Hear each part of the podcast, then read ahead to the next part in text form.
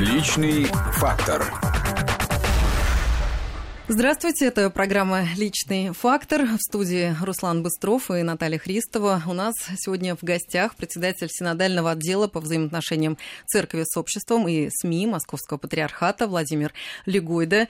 Владимир, здравствуйте. Здравствуйте. Здравствуйте, Владимир Ильич.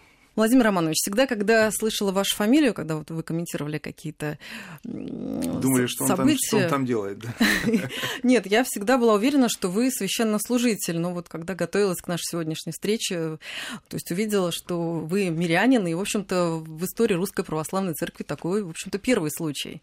Как вы попали на такую ответственную как должность, дошел, как вы мне доверили. До такой жизни. Да, как... Видите, как, как сразу понятно, что я на радио, потому что если бы вы были человек телевидения, вы, вы давно знали, что я не священник, ну, по крайней мере, что не хожу в одежде соответствующей.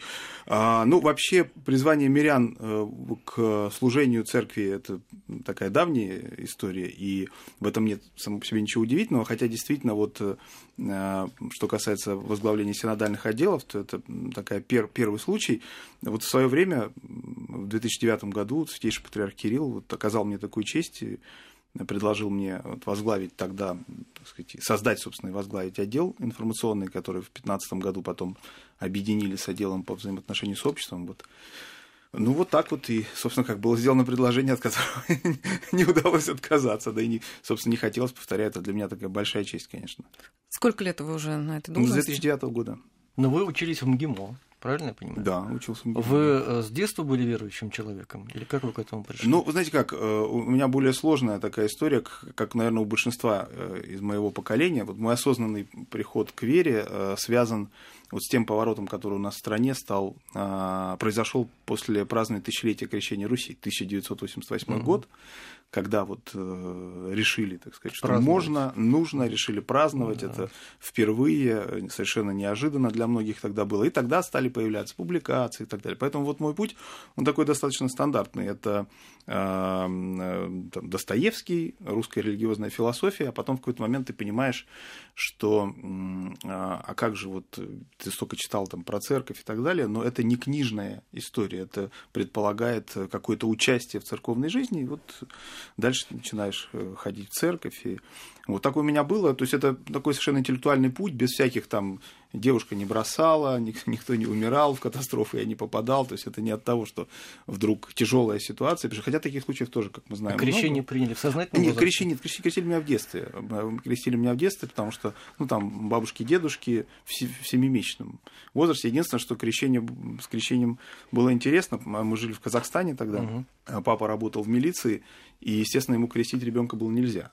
Да. Вот, это были бы, ну, как минимум, большие проблемы. Вот. И поэтому меня крестили не в городе, вот Кустанай, где мы жили, а меня крестили в какой-то деревне, и даже, по-моему, там фамилию другую записали. Вот, потому что ну, нельзя было. Сколько вам было лет? Семь месяцев. А, понятно. А когда... не, не помню. Просто я помню, мне было три, наверное, года, я помню, как вы как Лев Толстой, этот, момент. Помню.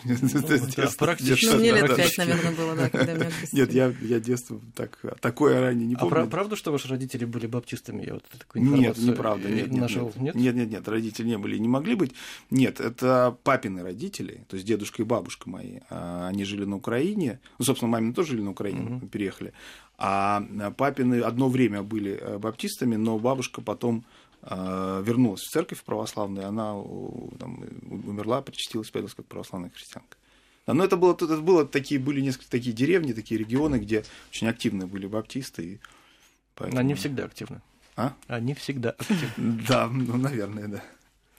А когда произошло вот судьбоносное вот это событие в вашей жизни, когда вы уже поняли, что церковь, она вот полностью вошла в нее, да, когда вот какие-то вам стали предлагать соответственные должности ну, на этом пути, мне, или там какие-то вот нет, да, проекты? Нет, это гораздо раньше произошло, э, конечно же, потому что, собственно, вот как я вам уже сказал, вот это были книжки, а потом на первом курсе мы с несколькими моими однокурсниками МГИМО, э, мы очень этим интересовались, у нас был потрясающий преподаватель из консерватории, он читал нам э, спецкурс по музыкальной культуре мира.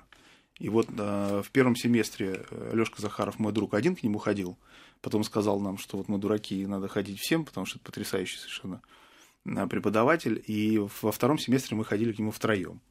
И он действительно был, и, я надеюсь, есть, к сожалению, давно не, не виделись, не слышались, а, вот Владимир Иванович Лесовой. И он нам читал музыкальную культуру мира, но параллельно мы выходили на какие-то темы, связанные вот с христианством. Он был очень верующим человеком. Как теперь я понимаю, тогда тоже только приходившим, но нам казалось, что он уже вот находится на каких-то заоблачных духовных вершинах. Вот. И он как-то так вот из-под каких-то говорил вещах, которые предполагали просто знание церковной жизни. И мы стали ходить в храм. Вот. Потом у меня был такой интересный момент. Я на третьем курсе уехал в Штаты учиться по обмену. И я как-то так... Э, ну, с одной стороны, конечно, хотелось, не буду врать, это было интересно, а с другой стороны, все-таки 93 год, и вот такое активное воцерковление, я очень переживал, что в Штатах это будет как совсем по-другому. Я тогда знал одного только священника в Москве, я к нему пришел и говорю, батюшка, а вот меня в Америку посылают учиться, вот что, как мне ехать, не ехать? Он сказал простую вещь, которая меня поразила. Он говорит, ну что, говорит, тоже люди. Тоже, говорит, там, говорит, тоже люди живут. Я туда поехал, и вот эта программа обмена, она предполагала в теории попадание ну, там, 50 университетов, по-моему, там 55 э, участвовали. я попал в, в Северной Калифорнии, в маленький городок Чика, и в первый или во второй день там пребывания я увидел, иду по улице, написано Валаам Букстор да, то есть э, Валаамский книжный магазин. Я же всегда обалдеваю, совершенно захожу туда, смотрю, там иконы висят, какие-то книги православные, ну, на английском, естественно, матушка такая стоит, э, русская, улыбчивая. Я что-то с ней начинаю говорить, она мне на чистом американском языке отвечает. Я, значит, там долго себя щипал, протирал глаза. Но вот оказалось, что это братство, которое в свое время было основано на тот момент мне очень хорошо известным американским православным иеромонахом Серафимом Роузом. Мы тогда зачитывались его книгами. Я, конечно, совершенно ошалел от такого. От этой открытости. Да? Я, я, я имею в виду, что я, ну, понимаете, я, последнее, о чем я думал, о том, что угу. в Штатах я встречусь с православием. Такой знак, да, какой-то И судьбы. у меня, ну... Угу. Да, Наверное. Да, ну, знаки судьбы можно... это скорее, так сказать, других представителям других религий, но можно сказать и так, да. Ну вот, и, соответственно, я, конечно, был потрясен, и потом встреча вот с отцом Германом Подмошинским, человеком, который вместе с, с Роузом вот основали эту общину. И это, конечно, для меня было потрясающе, когда американцы э, при, приняли православие, почему он говорит, о, ты из России приехал. Есть меня так смотрели, как чуть ли не носителя духовной традиции, а я, в общем, первые шаги только делал. Но это было для меня таким вторым открытием православия, если угодно. И там вы подсмотрели идею для журнала «Фома». А, опять же, было чуть-чуть более замысловато. Мы с двумя послушниками там... Э, вот, американцев... главный редактор, если что. Да-да-да, да, да, спасибо, что напомнили. Да. И э, один из них был музыкант, бывший, ну, поскольку он был послушник э, тогда, то собирался принять монашеский постриг, он даже играл в, в группе в Сан-Франциско «Sleep», из которой потом, насколько я понимаю, музыканты вошли в состав группы Нирвана. То есть такой продвинутый был, в общем, товарищ. Вот. И он э, делал, э, сказал, мы будем делать журнал для панков, и делали журнал такой, он назывался Death, Death to the World, он, по-моему, до сих пор существует в каких-то там изводах. Вот. А, они обыгрывали это название «Смерть для мира», как бы панковскую идею угу. такую, и монашескую «Умирание для мира». Это был такой хардкор такой настоящий, то есть он делался на ксероксе, размножался, черно-белый журнал. В общем, ничего особого себя не представлял, ну, кроме внешнего вида. Ну, я немножко им помогал. Вот я когда уезжал, мне отец Герман говорит, вот там, через год э, тебе надо делать журнал в России. Я говорю, ну я же не панк, так сказать. Он говорит, а зачем панковский? Делай вот журнал, там, э, православный журнал. Я говорю, а как я его сделал? Он говорит, ну как, тебе Бог дал голову, ну, пора научиться ей пользоваться. Вот я приехал и стал вот искать. Ну, в общем, вот так, да, подошли к журналу таким образом тогда. А сколько вы пробовали в США? Год.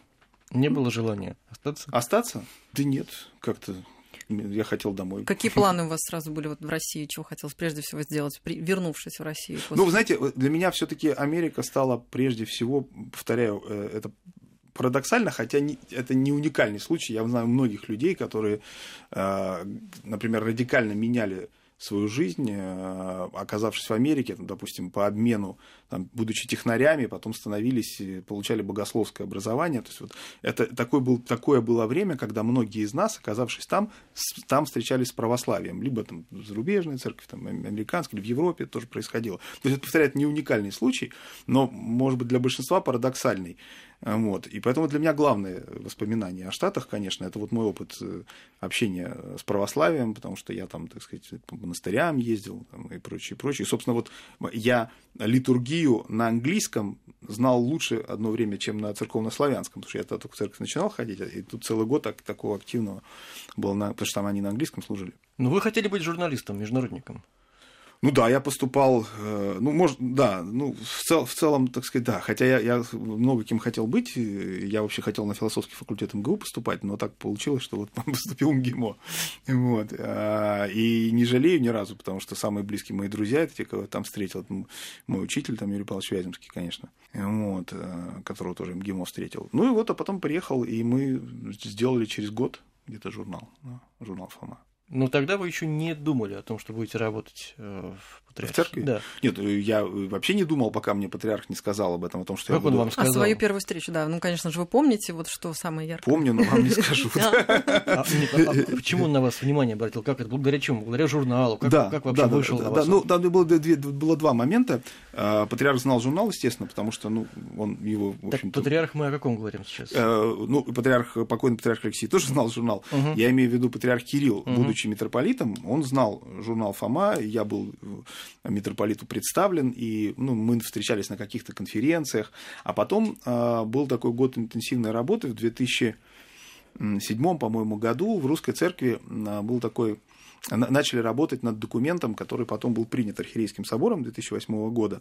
И он назывался «Об основах эм, учения Русской Православной Церкви о правах э, человека, достоинстве личности» чуть-чуть другое название сейчас, ну, смысл такой. Вот. И митрополит Кирилл э, собрал такую большую команду специалистов, которые должны были разработать проект этого документа, вот, э, первоначальный. Я туда вошел, меня пригласили. Это вот был год очень интересный. И в течение года мы занимались э, написанием этого проекта, вот, и, естественно, встречались в том числе и с митрополитом. Поэтому он меня знал, а вот после того, как его избрали святейшим патриархом, то вот была такая судьбоносная встреча, и мне патриарх сказал, что есть такое предложение. Для меня было абсолютно неожиданно, совершенно. Мы тогда, поскольку тогда на повестке дня был вопрос о строительстве храма Примгимо, единственное, о чем я думал, когда мне сказали, что патриарх хочет с вами встретиться, mm-hmm. вот, я думал, что, скорее всего, речь пойдет о, о храме Примгимо. Вот, потому что мы действительно ходили с ректором в свое время еще к патриарху Алексею, когда он давал благословение на вот эту идею. Вот. А поэтому разговор был для меня совершенно неожиданным, и мне нужно было быстро принимать решение.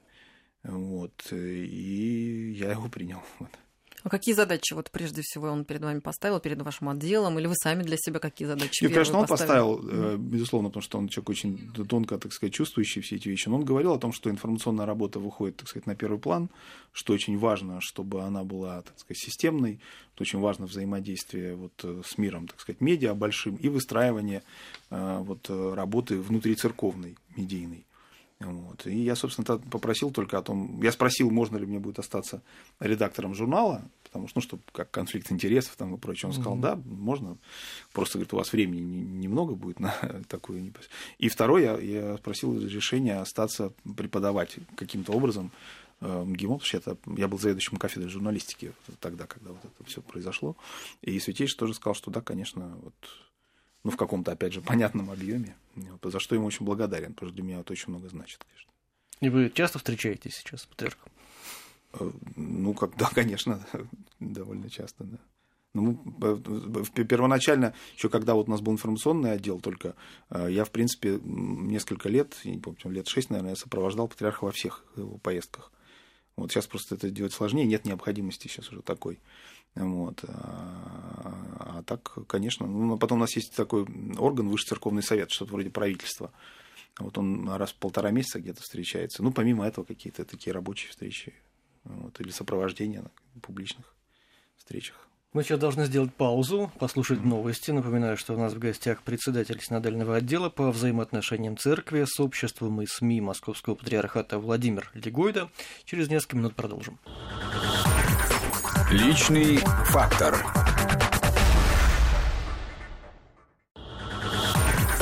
Личный фактор.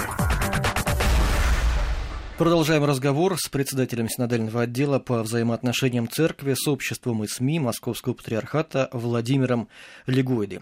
Итак, с 2009 года да, я так правильно да, понимаю, да, вы возглавляете верно. синодальный отдел по взаимоотношениям церкви с обществом и СМИ. Вообще, как вы... Я, э, прошу прощения, с обществом и СМИ с 15 -го, потому что, как я сказал, нас соединили два отдела в 2015 угу. году. Вот за это время, по-вашему, церковь как изменилась? Ну, а, а что мы понимаем с вами в данном случае под церковью? Роль церкви в общественной жизни. Ну, она выросла, конечно. А, она выросла, потому что церковь стала занимать э, э, довольно активную позицию по многим вопросам.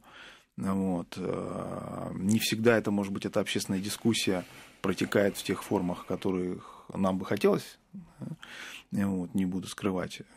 Вот, но это зависит, так сказать, как от нас, так и не только от нас. Вот. Но у нас вообще много чего изменилось за это время, да, и в стране, и в обществе, и в мире. Поэтому, естественно, и церковь изменилась, но я бы сказал, что, конечно, выросла, а, выросла роль а, церкви выросла и увеличилась. И знаете как, это ведь даже видно по вниманию СМИ, поскольку мы в наши обязанности, обязанности нашего отдела входит в том числе мониторинг медиаполя, то мы просто там кратное увеличение наблюдаем. Даже в первые пять лет патриаршества, а, вот патриарха Кирилла с 9 по 2014 год, там, по-моему, пятикратное у нас было увеличение э, вот, количества материалов о церкви, которые выходят вот в наших СМИ. И с тех пор оно тоже все время только растет. Другое дело, что качество материалов э, растет не так быстро, как э, количественно, потому что многие вещи, так называемые резонансные, да, они э, к реальной жизни церкви, даже к тем проблемам, которые в церкви есть, конечно, в церкви есть проблемы, да, они э, имеют, э, ну, не имеют непосредственного отношения. Я вот просто, с вашего позволения, один пример приведу, он такой, мне кажется, говорящий. Вот есть такой распространенный миф о попах на Мерседесах, да, почему миф и почему распространен? Потому что тут периодически мы слышим там священник, ДТП, там, говорят, там, или там просто дорогой... Это не авто... всегда миф. А второй авто... Я объясню, почему миф. Вот. Я, я же не имею в виду, что таких случаев не бывает, да? а миф а то, что это является вот важнейшей проблемой церковной жизни.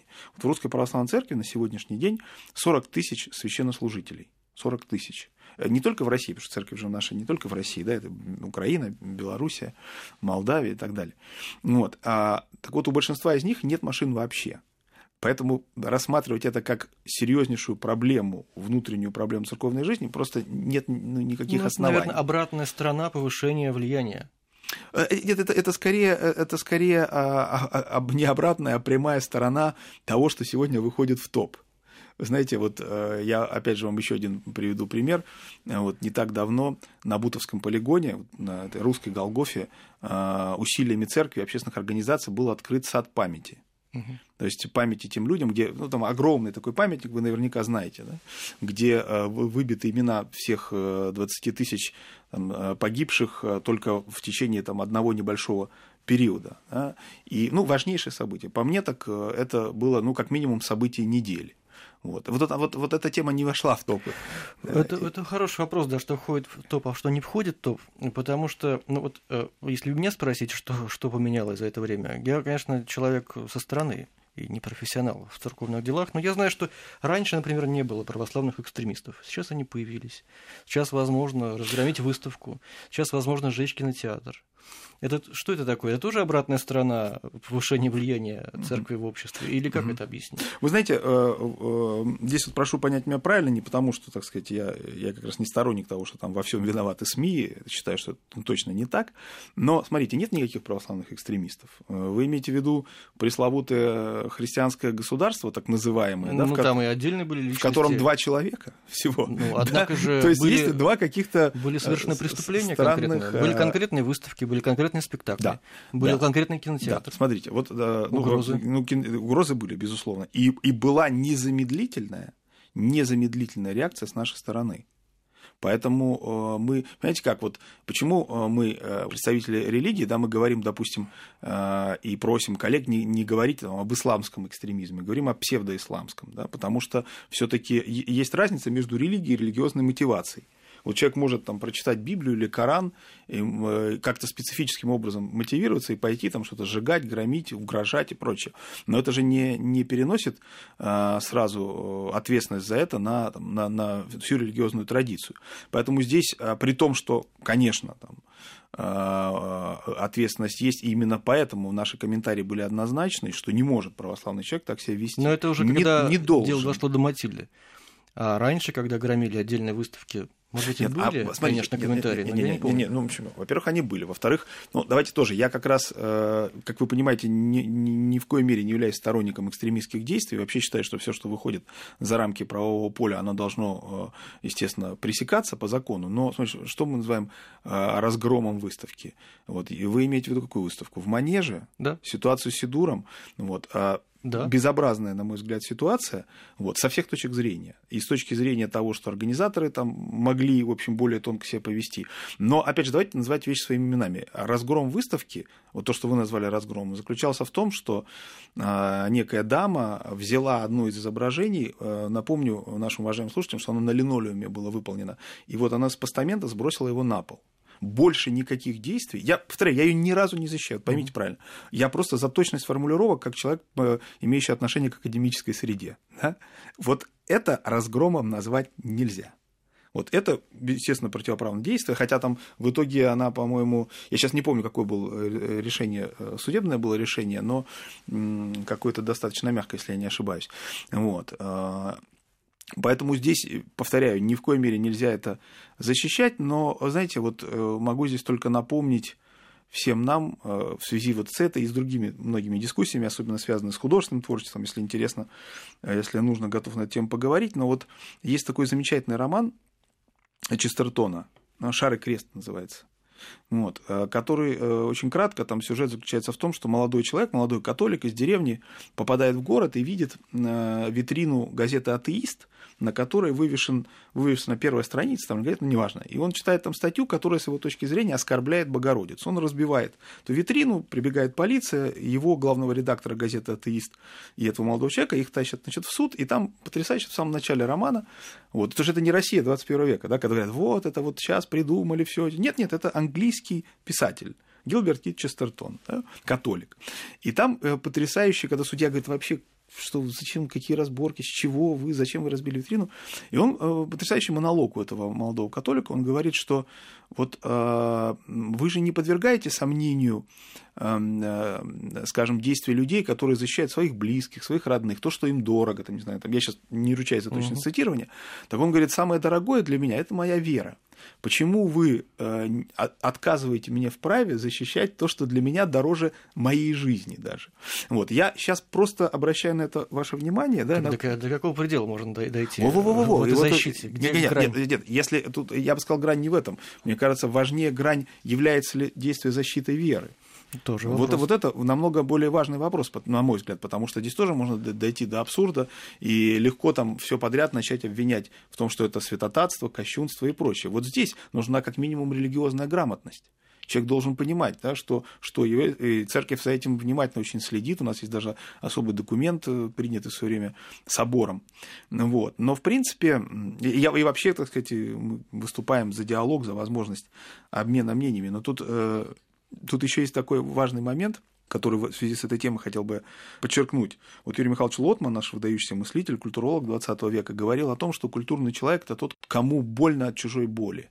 И вот мне кажется, что наши вот эти дискуссии, связанные вот с художественным творчеством, с церковью последних времен, они показали, что очень часто оппоненты не чувствуют боли другого.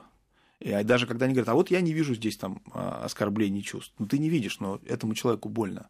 Если ты культурный человек по Лотману, ты, ты должен испытывать, ну, как минимум, дискомфорт от его боли. Вот это для меня самое грустное. Ну, грустно, когда болью прикрываются.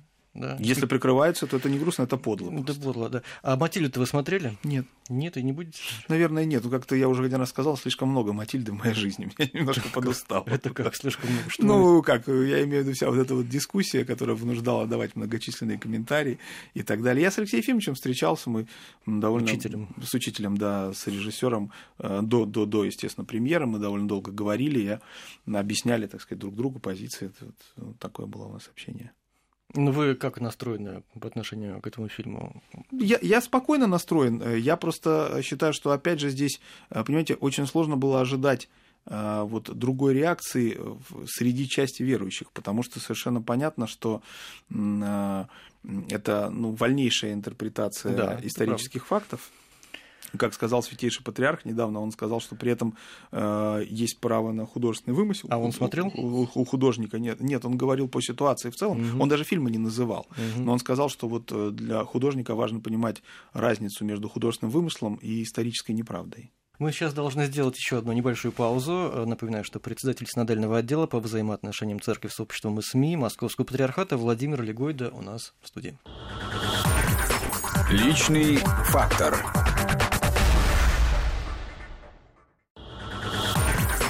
Личный фактор. Продолжаем разговор с Владимиром Легойдой, председателем синодального отдела по взаимоотношениям церкви с обществом и СМИ Московского патриархата. Мы начали говорить о том, что попадает в топ, а что не попадает. Угу. Вот, к сожалению, все эти события, Матильда, вот эти вот выставки, они в топ попадают. А вот Бутовский полигон, вы уже начали да. об этом говорить. 40, вы знаете, да, что 43% россиян оправдывают сталинские репрессии. Вот почему-то позиция церкви относительно репрессий в топ не попадает. Это как объяснить? Ну что, ну это к вам вопрос, скорее больше, чем ко мне. Вот позиция церкви известна. Кстати, насчет 43% э, можем на эту тоже поговорить. Я, я, правда, этих данных не видел, потому что часто к социологии претензии есть еще на уровне формулировки вопросов. Вот. Я думаю, что, конечно, современное недовольство или вот это вот то, что пытаются выдать за ностальгию по, по сталинским временам, это часто незнание, э, смешанное с неудовлетворением от того, что сегодня там, по тем или иным причинам да, человеку не нравится. Вот потому что, конечно, я вот, знаете, недавно перечитывал воспоминания Лихачева Дмитрия Сергеевича, как раз вот, собственно, его так сказать, при Соловецком периоде, потом о Соловках, ну, не может нормальный человек, так сказать, ностальгировать, да, вот по, ну, по смотрите, этим, по, оправдывать такие если вещи. Если у нас 146 миллионов, 43% это где-то... Нет, нет, ну, еще раз, я говорю, вы, вы, Десятки мы, мы с вами слышим сейчас друг друга, да, я говорю о том, что есть формулировки, а есть вот давайте вот дадим этим 43% хотя бы эти же воспоминания Лихачева, там, или, там, не знаю, архипелаг ГУЛАГ, и после этого еще раз спросим, вы вот ну... это оправдываете, да? И я просто уверен, что результат будет другим, поэтому я тоже вот не сторонник. А насчет попадания в топ, и, понимаете, здесь есть какие-то объективные вещи, вот, с которыми я, ну, вот скажем, есть фундаментальное такое положение, что негатив, он распространяется быстрее э, да, и шире, чем позитив, это понятно. Потому что негатив, как правило, сильнее задевает человеческую жизнь. Ну, всегда привожу такой простой пример. Какая новость разойдется, так сказать, шире и быстрее распространится? Новость о том, что, допустим, завтра какой-нибудь вид продукта, там, гречки, например, исчезнет с прилавков магазинов, или новость о том, что появится новый сорт гречки. Да? Совершенно понятно, какая новость разлетится быстрее. Поэтому есть объективная основа у того, что негатив получает такое распространение. Но есть и субъективный фактор, который заключается в том, и здесь я уже просто на правах, так сказать, вашего коллеги по цеху хочу сказать, что, конечно, сегодня вот многие вещи, в частности, там, перепроверка фактов, или я уж не говорю о том, что факты должны в трех источниках проверяться, если там ты серьезный, как раньше считал журналист. Сегодня никто по этому поводу, простите, у меня такое стилистическое снижение, не заморачивается, потому что есть задача повышать рейтинг, есть задача увеличивать количество там просмотров, есть задача, так сказать, получать лайки пресловутые. На, на это все разменяли там достоверность. Вот, смотрите, я человек, который работает со СМИ с этой стороны. Да? То есть мы э, принимаем информацию. Никогда раньше такого не было, чтобы я, когда прибегает ко мне мой сотрудник, говорит, вот смотрите, там федеральное агентство, неважно какое, написал то-то, я говорю, давайте подождем, не будет ли опровержения через 10 минут. Или говорю, идите проверьте. Когда, давайте честно скажем, когда еще мы проверяли новости федеральных агентств? Да не было такого никогда. Поэтому это не вопрос позиции русской церкви, это вопрос того, что выводится в этот самый топ, что подхватывают все. Сколько у нас таких было случаев? Вот прошел какой-то негатив, тоже ДТП пресловутый. Все написали, все. Мы в течение часа даем объяснение, говорим, какую позицию заняла церковь. Половина эту новость просто не берет. Да, Владимир я могу, конечно, ошибаться, но мне кажется, вы преуменьшаете свое. Все Если бы могут ошибаться. перед вами стояла задача, вот, да, вы правильно сказали, что половина, по данным того же опроса, людей вообще репрессиях ничего не знают, вообще не слышали. Если вы поставили перед собой задачу задачу, вы опытный человек с всем синодальным отделом, с журналом. А вы и... так говорите, как вы думаете, синодальный отдел там 250 человек, ну, что ли? Ну, очень Православная церковь, по крайней мере, она, большая. И приход есть в каждой там, деревне практически. Ну, большой, если мы говорим, не маленький. Если была такая задача информировать людей и настраивать их по-другому, то, наверное, она была бы выполнена. Нет, я не верю, что они люди, слушайте, у нас РПЦ. Сегодня, ведь церковь не ставит задач вот, э, ну, таких тематических, но при этом я с вами согласен и просто могу вам здесь сказать, что, э, вот скажем, в церкви, например, важнейшей является для нас, вот в контексте того, о чем вы говорите, тема почитания новомучеников. Вот я несколько дней назад буквально принимал участие, у нас есть даже церковно-общественный комитет по вот увековечению памяти новомучеников, то есть тех людей, которые пострадали э, здесь, на нашей земле, в прошлом веке. Потому что вот когда говорят, человек не очень знакомый с историей и церкви, может быть, страны, когда он слышит, там, словно мученик, он, ему кажется, что это первые века христианства. Ну, он там помнит что-то из школьной программы, там, или, может быть, э, там, э, Сенкевича читал, еще что-то. Но ведь весь ужас в том, что здесь вот на нашей земле менее ста лет назад э, повторилось мученичество первых веков только в гораздо больших масштабах. И в свое время в журнале «Фома», о котором вы любезно вспомнили, мы делали тему номера «Новомученики», и мы делали такой мини-опрос среди студентов-аспирантов гуманитарных вузов Москвы. Что такое Бутовский полигон?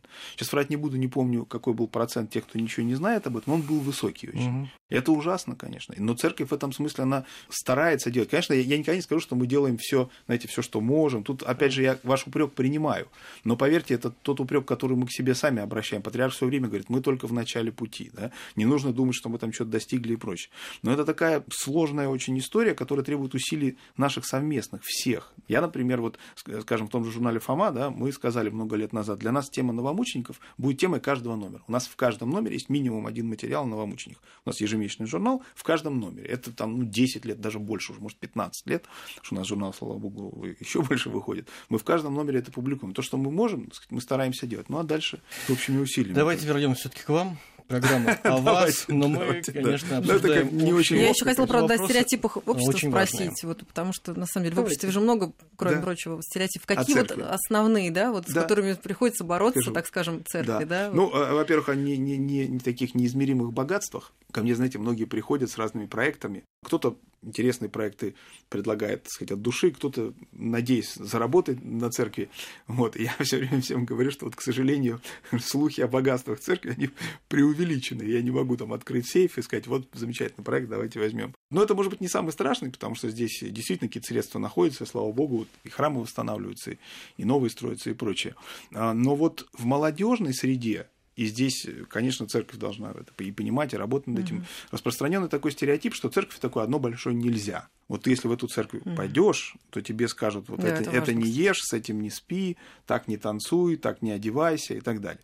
И это ошибка э, как, э, не, не в плане, что нет оснований у молодых так думать, но я хочу сказать, что вот по сути это, конечно, ошибка, потому что христианство не есть система запретов, а христианство есть то, что дает человеку максимальную свободу, ну, как верят христиане сами, да, из, из любой возможной свободы. Только это не свобода делать все, что хочешь, да, а это свобода от зла ну, то, что называется грехом, да, свобода от греха. То есть христианство говорит, что если ты будешь христианином, у тебя есть возможность, следуя за Христом, получить ту свободу, которую тебе не даст ни деньги, ни власть, ничего. И в этом смысле да, Евангелие вообще не говорит о том, какой человек был. Вот это очень важно понять. Или там о том, какой человек есть сейчас. Все Евангелие и все христианство о том, каким человек может стать. И вот в этом смысле, конечно, стереотип этот существует, противоположный. И здесь, конечно, и в церкви должны это пояснять. То есть молодые люди должны понимать. Это, знаете, как вот параллель я всегда такую провожу. А, вот спортсмен, да, нельзя же сказать, что его спортивная диета или утомительные тренировки в которых во всем этом очень много ограничений. Да? Это есть нельзя, хм. это пить нельзя, этим заниматься нельзя, что они являются целью его спортивных действий. Нет, конечно. Цель – это победить на Олимпиаде. Вот на духовной Олимпиаде, чтобы победить, тоже нужно прилагать Очень усилия. Интересное простое сравнение. Вот, конечно, да. тоже нужно прилагать. Нельзя, как нельзя стать э, чемпионом мира, если ты посасываешь пиво на диване. Ну, можно, они... можно быть чемпионом мира по посасыванию пива. Это другое. Это, знаете, вам, как говорят, вам, другому специалисту. Да.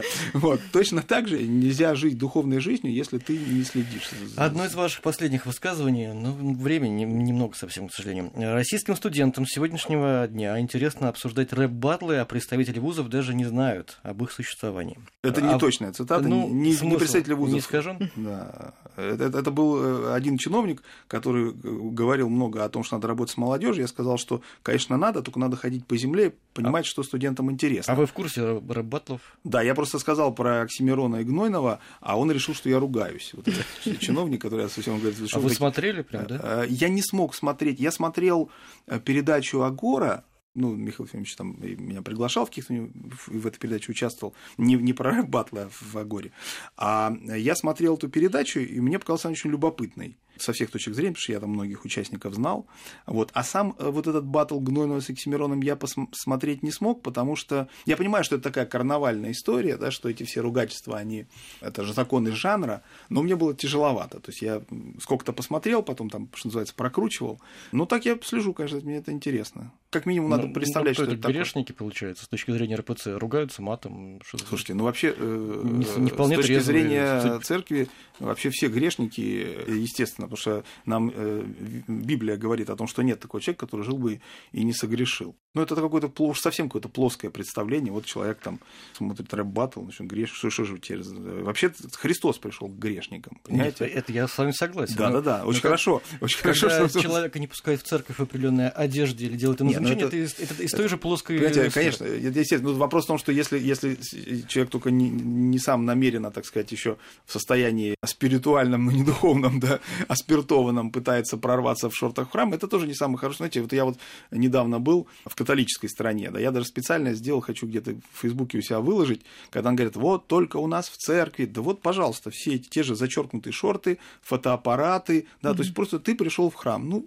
оденься прилично. А, скажем, в Ватикане, в Риме вас просто не пустят в шортах. Причем и бабушки наши злые, пресловутые, которых уже давно нет, на самом деле, в Да, храмах. кстати, их нет, вот прям да, вот конечно. А два дюжих молодца в костюмах просто не пустят вас и все скажут. Вот. У нас, кстати, э, в этом смысле человеколюбивее, у нас вам дадут э, такой платочек или юбочку, которую можно обернуться и спокойно зайти, хоть в шортах, хоть в мини-юбке. Вот. А рэп-батл такая любопытная штука. Хотя есть, знаете, вот я читал тут не- не- недавно культурологический обзор интересный э, на эту тему.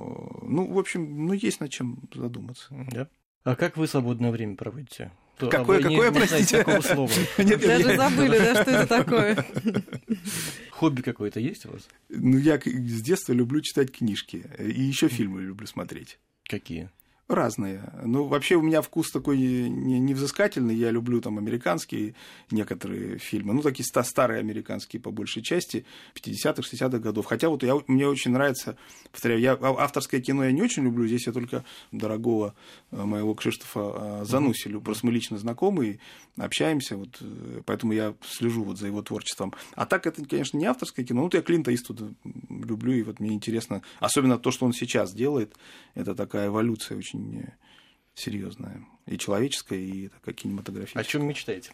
Э, Вы же знаете, что это, это у американцев мечта, у русских, у русских идея. Так, Вот вот. есть- Ну, конечно, American Dream и русская идея, поэтому мечтать некогда, надо, надо работать, да.